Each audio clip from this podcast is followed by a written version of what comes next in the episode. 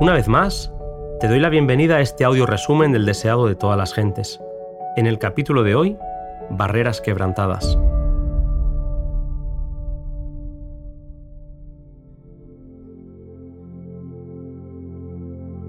Después de su encuentro con los fariseos, Jesús se retiró de Capernaum y cruzando Galilea se fue a la región montañosa de los confines de Fenicia.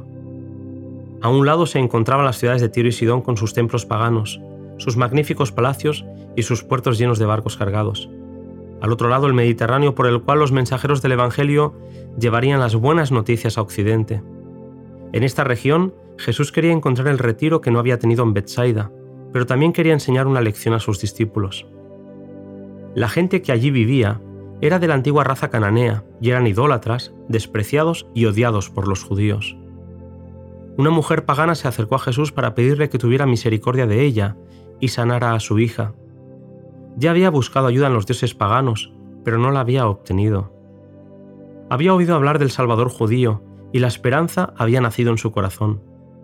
Cristo conocía la situación de esta mujer.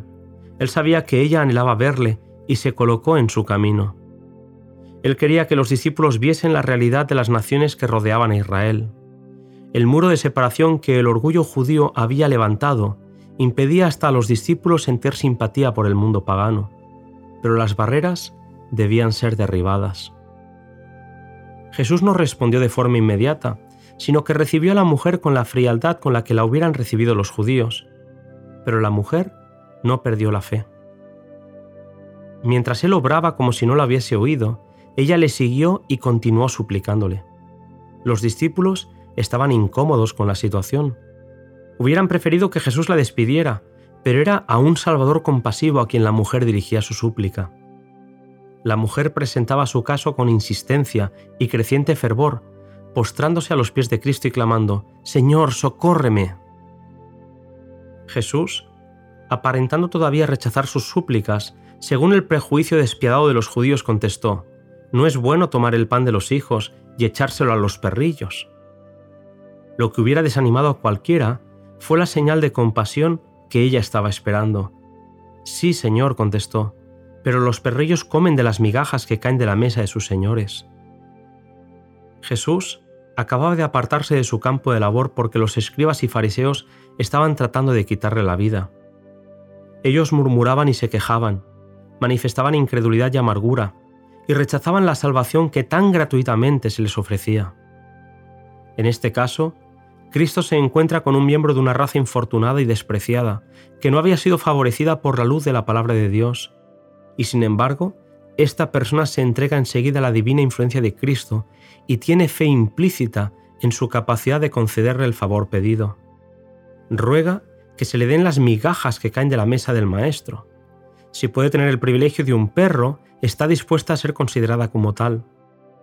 No tiene prejuicio nacional ni religioso, ni orgullo alguno que influya en su conducta, y reconoce inmediatamente a Jesús como el Redentor y como capaz de hacer todo aquello que ella le pide. El Salvador está satisfecho y ya puede concluir su lección para los discípulos. Volviéndose hacia ella con una mirada de compasión y amor, dice, Oh mujer, grande es tu fe, sea hecho contigo como quieres. Desde aquella hora, su hija quedó sana. Este fue el único milagro que Jesús realizó durante este viaje.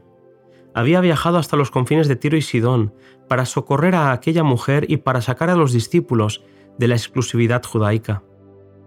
Era el anhelo del Salvador el revelar los profundos misterios que por el prejuicio judío habían quedado ocultos durante siglos.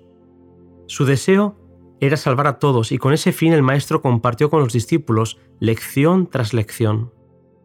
Quería mostrarles que su amor no había de limitarse a raza o nación alguna.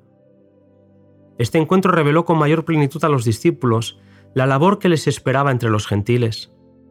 Vieron un amplio campo de utilidad fuera de Judea.